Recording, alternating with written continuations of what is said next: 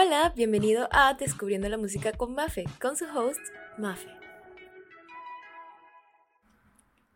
Hola, hola, hola a todos. Bienvenidos a la nueva temporada de Descubriendo Música con Mafe. Uh, sé que están muy contentos, muy alegres de escucharme de nuevo. Tenía tiempo, bastante tiempo que no daba señales de vida y disculpen, es que estaba buscando la manera de hacer este podcast mejor. Y siento que eso toma tiempo, dedicación y, de todo un poco. Entonces sí, aquí estamos de nuevo. Feliz año. Feliz inicio de año, aunque ya estamos a la segunda semana. Estoy muy contenta de estar aquí con ustedes. Este año creo que vamos a hablar de los aprendizajes de este año. En mi caso, yo aprendí a ser yo misma, a hacer las cosas que quiero hacer, nada malo, pero tener la libertad de, de hacer las cosas que siempre he querido hacer. Una de esas cosas fue empezar a bailar ballet, que es algo que he querido hacer desde que era niña y no había, no había podido, o sea, porque todo el mundo me decía como que ya tú estás muy vieja para eso, para que lo vas a intentar, tú estás muy vieja. Hasta que este año dije, este año pasado dije, sí, es verdad, estoy muy vieja y jamás voy a ser una bailarina súper top de ballet pero por lo menos no me voy a quedar con él. Si hubiese pasado, sí, hubiese entrado en ballet. Así que decidí entrar. Y de verdad estoy muy contenta de haberlo hecho. Es un ejercicio más difícil de lo que pensaba, pero es, bien cool. Además de eso, pues el año pasado me, me enseñó muchas cosas en el ámbito laboral, todo. Tuve un trabajo bien cool que al final dejé por otro trabajo, pero tuve un trabajo bien cool de, de mesera y sé que suena extraño, pero fue bien cool porque me encantaba hacer latte arts. Encontré mi pasión por hacer latte art y me queda bonito. y como hacía gatitos, muñequitos de nieve y todo. Obvio, latte art con espuma, no latte art de latte art, latte art de cappuccino. no sé si me explico. Pero la gente que sabe de café, pues más o menos piensa eso. Además encontré un nuevo trabajo. Obviamente, quiero aclarar, mi vida no es perfecta. Tuve muchos, muchos, muchos hardships el año pasado. Tuve muchos momentos difíciles, muchos momentos de, no depresión, pero de ansiedad, de llanto, de tristeza. Y lo digo no porque quiera como hacer sentir a ustedes como que, ah, pobrecita Maffer, sino que la mayoría de la gente ve mi vida y dice, ah, que va a estar sufriendo Mafe. La vida de Mafe es perfecta. No, señores. La vida de Mafe no es perfecta. La vida de Mafe es difícil. Es complicada. Pero igual siempre hay que ver las cosas de manera positiva y seguir para adelante. Ya hice mi vision board también, que es algo que nunca he hecho. Es primer año que lo hago y mi primera foto, mi primer vision fue, es el concierto de Harry Styles. Ese es mi primer vision y yo espero poder lograrlo. Pero bueno, volviendo al podcast, el tema de hoy es bien interesante y les voy a dar como una introducción del tema. ¿Alguna vez han tenido un exnovio? Me imagino, todo el mundo ha tenido un exnovio. O sea, yo no, pero hay mucha gente que sí. De todos modos, sí he tenido como casi algo que han terminado desastrosamente. Y cuando pasaban cosas muy, muy graves, lo que yo hacía era escribir cómo me sentía en mi diario o en mi teléfono. y lo hacía bien poemas muy bonitos, escritos muy bonitos que después desaparecieron cuando cambié de teléfono, pero lo tenía. Pero ¿qué hacía con eso? Lo guardaba y no pasaba nada. Días después lo veía y qué lindo escribí. Y después, nada, superado, pasado, pasado, pisado y ya. Pues Taylor Swift llevó esto a otro nivel. Ella escribió lo que se sentía y con eso los expuso públicamente con indirectas en sus canciones y con eso ganó dinero. Hay que ser inteligentes como Taylor. Podríamos pensar que ella es como de las personas que publican como las indirectas en su perfil. Saben que hay muchas personas que ponen así como que amigos verdaderos jamás. Yo sé que en la vida eso es imposible. Fuerza conmigo misma. Fuerza en Dios. Algo así, pero versión por 10. Obvio, no hay vergüenza en eso. No hay no hay nada malo en eso porque uno, escribir canciones no es difícil. Eh, eh, eh, escribir canciones no es fácil. Y escribir canciones que no sean sobre algo que te haya pasado en tu vida es mucho más difícil, porque por un lado no la sientes, por el otro lado, o sea, no, simplemente siento que no es tan real como eso, obvio. Uno puede cantar canciones y sentirse identificado y te va a salir con todo el sentimiento del mundo. Pero en este caso muy específico, yo siento que que tú escribas tus canciones le da un toque personal, algo más allá. Continuando con el tema. Todos los ads que Taylor ha tenido, de todos los ads, hay uno que me pegó mucho. Y fue porque, de verdad, yo se, se enamoró, pues se empezó a salir con mi crush. Con mi crush de toda la vida, Harry Styles. Harry Styles, el que yo llevo siguiendo desde One Direction, que llevo siguiendo desde The X Factor, que mi esposo y él no lo sabe. Ese es Harry. Yo me acuerdo, todavía me acuerdo que cuando, cuando pasó un, un, momento donde ellos besaron el año nuevo en Nueva York y obviamente la cámara los enfocó y estaban como que en, en la celebración de año nuevo televisada y se vio eso y yo estaba de viaje y lo estaba viendo en televisión y yo que no. Pero bueno, sí. Ella salió con él. Y le escribió, de él salieron como un álbum, álbum entero, literal, un álbum entero dedicado a Harry y a su relación. O a lo que ella sintió, porque no puede decir uno que solo a Harry también. Lo que ella siente es importante, ¿no? Entonces, hoy vamos a hablar de todas las canciones que Taylor Swift le dedicó a Harry. Así es. Y para empezar, voy a empezar por una canción que yo siento que fue bien popular y que todos se nos salían los gallos cantando. La, la que, ¡ah! ¡ah! Trouble, trouble, trouble. No, mentira, yo no canto así, pero sí sabes cuál es. Ya que esta fue una canción una indirecta, o sea, con esta canción ya le tiró una indirecta muy directa y por eso se sabe que está dedicada a Harry Styles. Y es porque en, uno en esos tiempos ella iba a promocionar la canción en los Brit Awards. Y después de eso, este, vino y le hicieron una entrevista. Cómo se sintió de cantar esta canción, si fue difícil de presentarla porque era la primera vez que la cantaba yo no sé qué. Y ella dijo, no, no es difícil accesar esa emoción si la persona a la que le estás dedicando la canción está en el público. ¿Y quién estaba en el público de sus exnovios? Harry. Bien fuerte. Esta canción trata de la decepción que siente una persona al darse cuenta de todas las banderas rojas que vio al principio y que ignoró. Y que eso lo llevó a terminar. O sea, que ya yo sabía que tú eras todo eso que tú eres y me, me terminé de dar cuenta y no me gustaba. Pero yo igual dije, ay, bueno, Vamos, yo lo puedo hacer, yo lo puedo cambiar. No, señores, los hombres y las mujeres no cambian. Y no digo solo hombres. Es difícil de cambiar a una persona. Es muy difícil. No es que sea imposible. Ojo, hay personas que dicen que van a cambiar y cambian de una manera que uno los ve después irreconocibles, pero es muy difícil de hacer. Y si tú vas a salir con alguien y lo estás intentando cambiar desde un principio, imposible, complicadísimo. Porque ya tú sabes lo que te estás metiendo. O sea, tú conociste a la persona y más o menos ves que es la persona. Así que si hay algo que no te gusta, te digo, corre desde el inicio, no esperes al final. Esa es la lección que aprendió, que aprendió Taylor Swift con esta canción.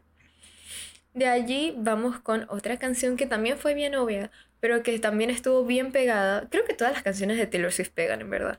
Pero esta fue otra de las que esta fue mi personal favorite, mi favorita de todas las canciones que salieron entre Harry y Taylor. Style. Para mí y todas las Directioners en ese momento era obvio que esta canción era sobre Harry. No solo porque el nombre, porque el nombre ya de por sí dice mucho, o sea, Style, Harry Styles, o sea, es como It's not rocket science, lo puedes notar al principio, sino porque también muestra un elemento muy importante. Para esas épocas, Harry siempre estaba con un collarcito de avioncito de papel que todo el mundo quería comprar y era como lo más in en el momento. Bueno, ella mostró el avión de papel que él siempre usaba, el, collarcito, que yo me imagino que en algún punto de la relación él, él se lo regaló a ella y pues se quedó con ella y eso lo usó de prop, pues. Se presume que esta canción la escribió cuando empezaron a salir, porque empieza contando cómo la relación con esta persona era secreta y cómo fueron sus primeros encuentros. Ella explicó, aparte de eso, que esta canción ella usó simbología como simbología de la moda, también el apellido de Harry, porque pues las tendencias se repiten una y otra y otra vez y son más o menos constantes. O sea, que van, pasan de moda y vuelven, pero hay unas que siempre, siempre están y siempre quedan, como es el labial rojo, como ella lo explica en su canción, o las camisas blancas y así. Y también explicó cosas como que puede que no te pongas un vestido negro durante un tiempo, pero al final siempre vas a volver a ese vestido. Entonces ella relacionó eso como una relación y pues lo juntó el concepto y quedó bien, bien nice. Ella siguió explicando que hay algunas cosas que son básicas, unas piezas básicas, y empezó a pensar en eso desde ese punto de vista de un sentimiento y que hay ciertos sentimientos así. Hay gente que viene y va en tu vida como si fuera una tendencia de moda, siempre vuelve y nunca aparece del todo realmente. Y esa fue la inspiración de esta canción. Bien clever, a mí me encantó, en verdad es como tan pegajosa y de verdad en ese momento fue como un impacto en mi cabeza porque obviamente Directioner, Harry, Taylor, todos juntos, es como wow. Siguiendo con la lista de canciones, vamos ahora con una bien icónica, Out of the Woods. El tema principal de esta canción es la ansiedad que sienten las personas al sentir que su relación ya no es estable como antes y está empezando a flaquear hasta que llega a su final, usando la expresión Are we out of the woods? o estamos fuera del bosque para cuestionar si su relación estaba fuera de peligro o no. Y también sabemos que está dedicada a Harry por dos cosas. Uno, la referencia a aviones de papel que hay en la letra. Y a un accidente que, estuvieron mientras, que tuvieron mientras estaban juntos en el 2014 porque en esta canción en específico ella habla sobre ese accidente y lo voy a poner en quote porque me di cuenta que no lo había puesto en quote, lo voy a poner en quote. Aquí está. Remember when you hit the brakes too soon. 20 stitches in a hospital room. When you started crying, baby, I did too. But when the sun came up, I was looking at you. ¿Te acuerdas cuando presionaste los frenos muy rápido y tuviste 20 puntos en el en la sala de hospital y cuando lloraste yo lloré también, pero cuando vino el sol te estaba mirando a ti. Entonces de allí este dicen, esta línea dicen que está de referencia a ese accidente que ellos tuvieron juntos, pues en el 2014, que creo que también se estrellaron en un bosque. Así que todo está conectado. All is connected. Vamos con la siguiente canción. All you had to do was stay. La gente asume que esta canción fue dedicada a Harry debido a una línea muy particular, que es All, I know is that you drove us off the road. O todo lo que fue es que nos llevaste fuera de la carretera, la que podría ser una alusión al mismo accidente de Out of the Woods. Ella comentó que esta canción fue inspirada por un sueño, en la que iba a hablarle a una persona muy importante, Harry, pero lo único que salía de su boca era la palabra en tono alto, stay. Para mí, para mí, para mí, para mí, esta canción toca el tema de una relación disfuncional, donde una persona dio más que la otra y eso terminó rompiendo lo que tenían y definitivamente llevando a una ruptura. Esta persona, o en este caso Taylor, se cansó de que el, la, la, pues su pareja, en este caso Harry, le diera la espalda una y otra vez y no le importara que estuviese ella o no estuviese, no le daba importancia a su relación y ella dijo, ¿sabes qué? Todo lo que tenías que hacer era quedarte, pero como no te quedaste, ahora te vas. Te vas. Que goodbye, adiós, no me importa lo que tú pienses. Goodbye, tuviste tu chance y lo perdiste. Así deberíamos ser todos. Bueno, Ahora vamos a I Wish You Would. Bueno, hay dos cosas que apuntan que esta canción fue escrita para Harry. La línea He drove past her street each night o manejaba hacia su casa cada noche. Y es una pista debido a que después de que rompieron, fíjense lo, lo descarado que este hombre, yo la amo, pero las cosas como son. Él compró una casa cerca de la casa de Taylor. Como que, bueno, terminamos, pero estoy aquí. Lo segundo es unas supuestas declaraciones que ella dio en la fiesta de lanzamiento de su álbum 1989, una, una fiesta de lanzamiento privada, en la que supuestamente, según una persona de Reddit, dijo que unos meses después de su ruptura, Harry y ella decidieron hacerse amigos y que se sentían tan cómodos siendo amigos que incluso hablaron de por qué su relación no funcionó, que es eso que es algo que ella no había hecho con sus ex anteriormente, ni ser amigos ni hablar de su ruptura. Entre las cosas que él que Harry le dijo un día que estábamos que estaban conversando es que ahora que vivían cerca, cada vez que él iba a ir a su casa, accidentalmente iba a ir a la casa de Taylor. Fuertísimo. Y que siempre pensaba en verla, pero nunca lo hizo. Según ella, ella hizo esta canción pensando en la situación en la que se encontraban. Mientras él pensaba si bajarse a verla o no, ella estaba deseosa de verlo, de que se lo hiciera, pues que se bajara, pero ninguno tenía la valentía de hacer algo así. Y de ahí el nombre, I Wish You Would o Quisiera que lo hicieras. Si escuchamos la letra de esta canción, trata como de la frustración después de la ruptura, de la confusión que se siente dejar, pues de dejar una relación con alguien que se sigue queriendo y es reflejada en un dilema interior del deseo de recuperar a esa persona y la aceptación de que es imposible porque ya es demasiado tarde. O sea, este drama vimos el inicio y el final de la relación de Harry, de Harry y Taylor, incluso el afterwards, o sea, lo que pasó después. Literalmente, en, en este álbum, todas estas canciones están en el álbum 1989 y de ahí podemos escuchar cómo empezó y cómo terminó.